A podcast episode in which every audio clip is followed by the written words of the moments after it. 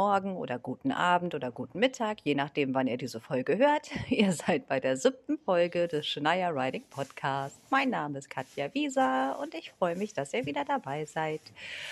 Ja, ich bin die Woche ein bisschen ratlos, was die Themen angeht und deswegen greife ich jetzt ein Thema auf, ähm, zu dem ich ganz oft befragt werde, nämlich ein ganz profanes eigentlich. Ich werde ganz oft gefragt, wie oft soll ich eigentlich was mit meinem Pferd machen? Also versuche ich jetzt diese Folge, mich bei diesem Thema zu widmen. Ich denke, die Folge wird nicht ganz so lang, aber ich hoffe, sie wird trotzdem informativ. Viel Spaß dabei.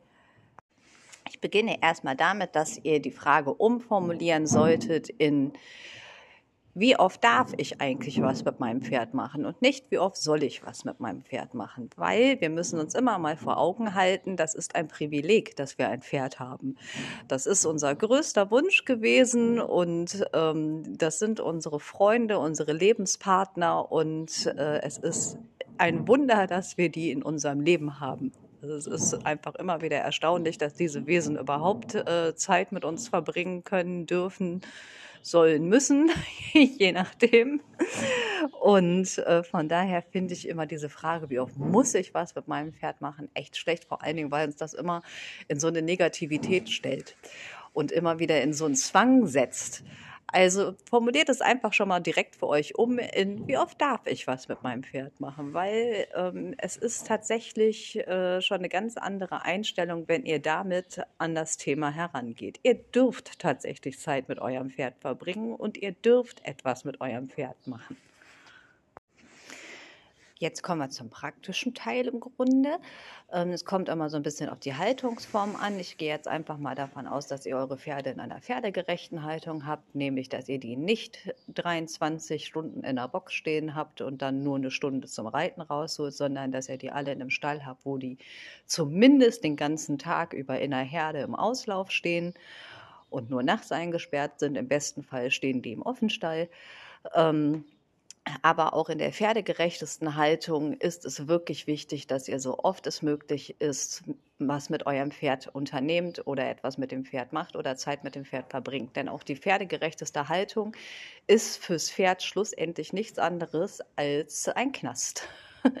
Also auch der schönste Stall mit dem tollsten Auslauf und die beste Aktivhaltung ist tatsächlich trotzdem nur ein Knast mit, äh, mit Ausgang, weil ein Pferd in der äh, freien Natur sich immer noch ganz viel anders verhält und viel, viel mehr bewegt, als wir das in dem besten Aktivstall leisten können.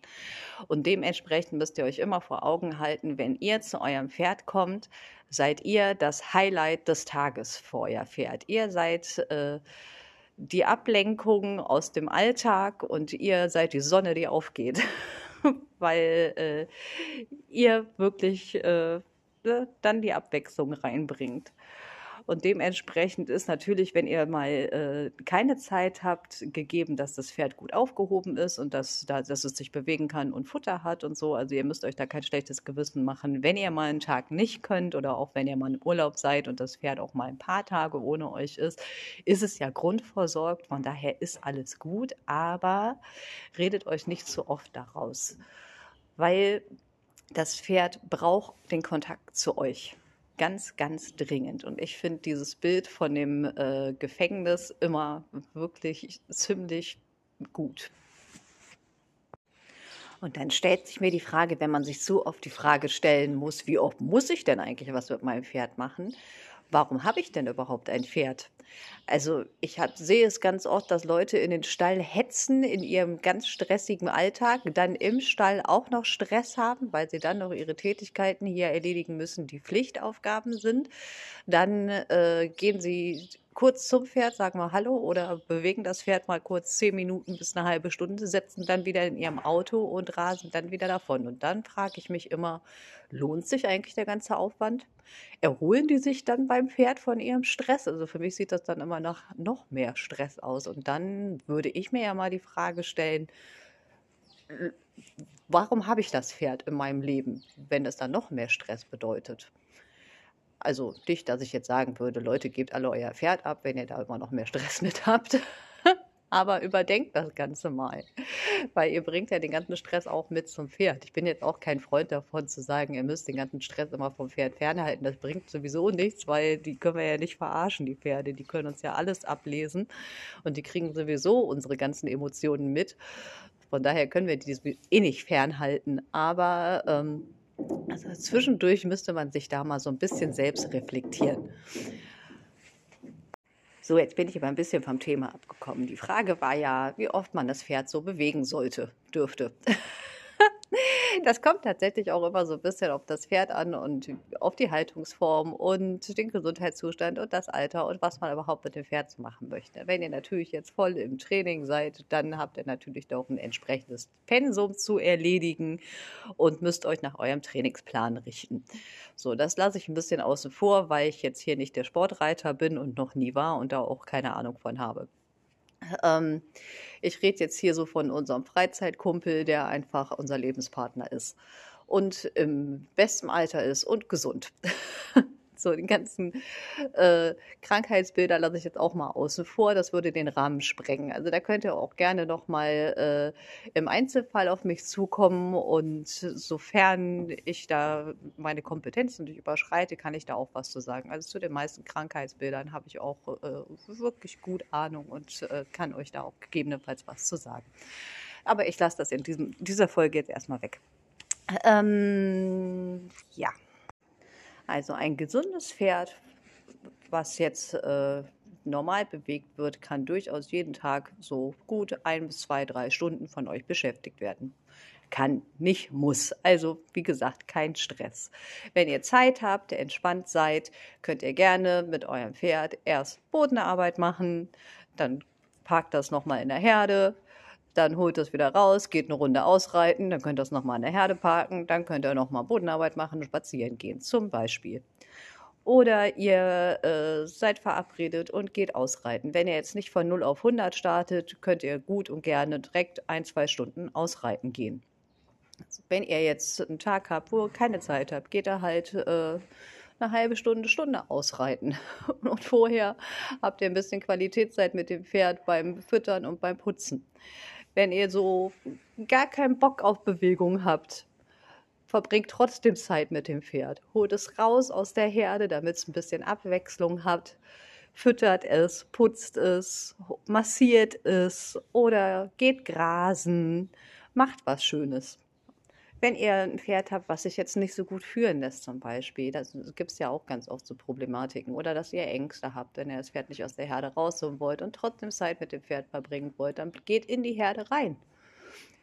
Seid einfach mal bei den Pferden.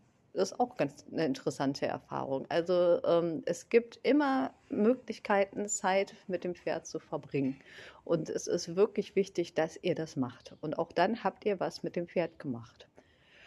Und ähm, ich habe es in einer anderen Folge schon mal erwähnt, Qualitätszeit ist auch was mit dem Pferd machen. Es ist jetzt keine Bewegung in dem Sinne, und ähm, man sollte natürlich das Pferd jetzt nicht jeden Tag immer nur mit Qualitätszeit beschäftigen. Das ist auf Dauer auch langweilig, aber es ist super wichtig, dass ihr das auch zwischendurch mal tut. Und wenn man jetzt einen total müden Tag hat, weil man fürchterlich erschöpft ist und äh, oder wir haben 35 Grad, was man sich gerade schlecht vorstellen kann, aber irgendwann wird es auch wieder so sein und das Pferd hat auch keine Motivation, dann ist das auch eine total tolle Sache, die man mit dem Pferd gemeinsam machen kann um da ein bisschen Struktur reinzubringen, äh, könnt ihr euch auch einen Tag in der Woche setzen, zum Beispiel den Sonntagabend. Dann setzt ihr euch hin und überlegt euch einen Wochenplan mit eurem Pferd, dass ihr euch für jeden einzelnen Tag aufschreibt, was ihr mit dem Pferd vorhabt. Zum Beispiel würde dann da stehen Montag Bodenarbeit mit Pylonen, Dienstag Ausreiten, Mittwoch Bodenarbeit mit Stangen, Donnerstag spazieren gehen, Freitag äh, Longieren ohne Hindernisse, Samstag gemeinsamer Austritt mit Stallkollegen, Sonntag Qualitätszeit beim äh, Putzen, Grasen, Massieren. So, das wäre jetzt so eine spontane äh, Idee von mir, wie so ein Wochenplan aussehen könnte. Damit äh, sorgt ihr für Abwechslung. Ich finde es nämlich auch wichtig, dass das Pferd nicht jeden Tag dasselbe macht. Das wird auch total langweilig. Also es gibt nichts Ätzenderes für so ein Pferd als quasi so ein Gefängnisalltag. Und da kommt der Mensch, der eigentlich wirklich das Tageshighlight ist. Und dann macht er jeden Tag immer dasselbe. Das ätzt doch vollkommen ätzend. also sorgt da für Abwechslung. Und ähm, ein Pferd ist ein sehr routiniertes Lebewesen. Also es ist wichtig, dass die ihre Strukturen haben. Also das ist schon wichtig für ein Pferd, dass so im Grunde der Tagesablauf immer gleich ist, aber das ist sowieso gegeben durch den Stallalltag. Deswegen sorgt mal dafür, dass wenn ihr da seid, die Abläufe nicht immer gleich sind. Das heißt, füttert nicht immer zur selben Zeit. Füttert das Pferd mal vorher, bevor ihr was macht, dann füttert ihr mal zwischendrin, dann füttert ihr mal später. Dann füttert ihr mal gar nicht, sondern bringt das Pferd erst wieder in die Herde und holt das später wieder raus und gibt ihm was zu essen. Also sorgt dafür, dass immer mal was anderes ist. Weil ähm, man versklavt sich auch selber, wenn man das Pferd so unglaublich ritualisiert. Und das ist äh, eine eigene persönliche Erfahrung von mir, weil ich meine Pferde über Jahre hinweg sehr, sehr stark ritualisiert habe, was ein bisschen damit zusammenhängt, dass ich auch mit denen zusammenlebe und die Möglichkeit hatte, die sehr stark zu ritualisieren. Und ich habe mich da ohne Ende mit versklavt und äh, habe dafür, äh, damit dafür gesorgt, dass ich an keinem Wochentag ausschlafen kann, weil meine Pferde sonst den Zaun einreißen. Weil wenn ich nicht dann pünktlich auf der Matte stehe, ähm, sorgen die dafür, dass, dass ich pünktlich auf der Matte stehe. Also ähm, es ist echt sinnvoll, da so ein bisschen von der Norm abzuweichen und immer mal was anderes zu machen. Und wie gesagt, fürs Pferd ist es total toll, wenn nicht jeden Tag das gleiche Programm abgespult wird, weil damit bleibt ihr auch interessant und beweist damit auch wieder Führungskompetenz. Also immer interessant bleiben macht auch die Beziehung interessant. Das kennen wir auch so ein bisschen aus dem zwischenmenschlichen Bereich. Um noch mal kurz auf den Wochenplan zurückzukommen, ich glaube, ich habe den Donnerstag vergessen. da könnt ihr zum Beispiel die Freiarbeit einplanen. So kleine Anmerkung noch am Rande. Ähm, ja, und wenn ihr so einen Wochenplan macht, ähm, die Sachen, die ich euch da jetzt aufgelistet habe, das sind alles Dinge, die dauern ja nicht ewig. Ne? Das wäre jetzt halt so, so ein Beispiel und ihr könnt natürlich zusätzlich immer noch ausreiten gehen und spazieren gehen, sofern ihr die Zeit dazu habt. Ne? Ich gehe jetzt mal von so einem normalen Berufsalltag aus, da fehlt einem immer die Zeit, wenn ihr Urlaub habt oder Wochenende. Macht gerne natürlich mehr mit dem Pferd. Ähm, so, jetzt möchte ich noch mal kurz was dazu sagen, was ihr welchem Pferd in welchem Alter zutrauen könnt an Arbeit und Verantwortung. Also ich halte mich da immer an eine Faustregel und zwar nehme ich immer das Pferdealter und multipliziere es mal drei und überlege dann, was ich einem Menschen im entsprechenden Alter an Arbeit und Verantwortung zumuten würde. Also einem dreijährigen Pferd würde ich jetzt mal drei multiplizieren, wäre ein neunjähriges Kind das wäre jetzt bei mir nicht im Arbeitsmodus. Also das würde äh, spielen, ein bisschen was lernen äh, nebenher, so grundschulmäßig und hätte minimal Verantwortung. Ein fünfjähriges Pferd multipliziert mal drei wäre ein 15-jähriger Teenager, der könnte schon durchaus ein bisschen arbeiten und ein bisschen mehr Verantwortung tragen. So könnt ihr das weiterrechnen. Ähm, das nächste kommt, was äh, ihr euch merken könnt, je älter das Pferd ist, desto weniger Stehtage sollte es haben. Also früher hat man wirklich gesagt, ne, das Pferd hat ein entsprechendes Alter erreicht, es hat ein entsprechendes Krankheitsbild, es ist jetzt in Rente, es macht jetzt nichts mehr. Und ähm, das ist aber wirklich kontraproduktiv, weil wer rastet, der rustet. Also wirklich, je älter das Pferd, desto weniger Stehtage sollte es haben. Also auch ein Rentner sollte jeden Tag Bewegung bekommen, altersgerecht, krankheitsbildgerecht. Ne? Der sollte immer noch minimal gymnastiziert werden oder ne, so, wie es halt äh, dem entspricht und bewegt werden durch äh, Spaziergänge. Sofern es möglich ist, sollte auch noch geritten werden. Ähm, umso länger habt ihr Freude mit eurem Rentner. Zumal gerade die alten Pferde wirklich gerne beschäftigt werden jetzt nicht mehr stundenlang, aber die freuen sich so sehr, wenn die noch ihre Aufgabe haben und jeden Tag der Mensch kommt und sie nicht aufs Abstellgleis gestellt werden. Also ist meine dringende Bitte an euch, wenn ihr ein altes Pferd habt, stellt es nicht aufs alten Gleis. Kümmert euch weiter drum. Also ne, müsst ihr sowieso. ich spreche aus eigener Erfahrung. Mein äh, ältestes Pferd beansprucht die meiste Zeit bei mir.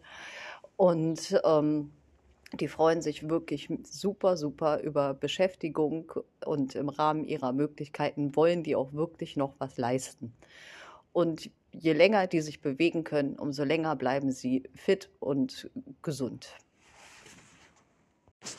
Ja, dann hätte ich noch so zwei praktische Tipps, wenn man, wenige Zeit, wenn man wenig Zeit hat, die man machen kann mit dem Pferd. Das eine ist dann für die Bodenarbeit äh, das Intervalltraining. Da könnt ihr euch einfach eine App runterladen und äh, da könnt ihr dann in kurzer Zeit das Pferd trotzdem vernünftig arbeiten und gymnastizieren. Ähm, da habt ihr dann wirklich äh, in wenig Zeit das Pferd vernünftig bewegt. Das mache ich immer ganz gerne, wenn ich äh, ein bisschen im Stress bin und trotzdem meine, ich müsste jetzt mein Pferd bewegen. Und das andere ist ähm, das Training mit Balance Pads. Das bietet sich halt an, wenn das Wetter zum Beispiel mal schlecht ist oder man keinen Bock auf Bewegung hat und das Pferd trotzdem beschäftigen möchte. Und ähm, das sorgt dafür, dass das Pferd auch schön in die Entspannung kommt, dass die Tiefenmuskulatur trainiert wird. Und die Pferde genießen das Training mit den Balance Pads auch sehr. Ähm, ja, das waren dann mal so zwei kleine Tipps von mir. Ich habe noch ganz viele mehr, wenn ihr möchtet. Fragt mich einfach. So, das war's mit dieser Folge. Ähm, wie immer, Fragen, Anregungen, Wünsche könnt ihr mir gerne mitteilen per Facebook, Instagram, WhatsApp geht auch. Ihr könnt mich gerne bewerten auf Spotify, folgt mir. Ähm, ich freue mich, dass ihr mir zugehört habt und äh, freue mich vor allem auf meinen nächsten Besuch bei euch. Tschüss!